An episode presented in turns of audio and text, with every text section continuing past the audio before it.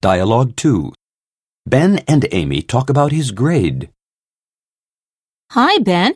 You're looking pleased with yourself. I got an A for my English essay. You may applaud my exceptional achievement. Ben, you hate English literature. You're not even a proficient reader. It's all a matter of strategy, Amy. My essays don't ramble on anymore. They are sensitive but concise. Tom told me how to organize my ideas properly and transform garbage into gold. Don't exaggerate, Ben.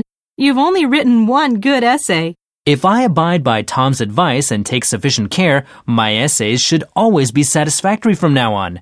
One day, I might even upstage Tom. I hope so, but don't show off, Ben.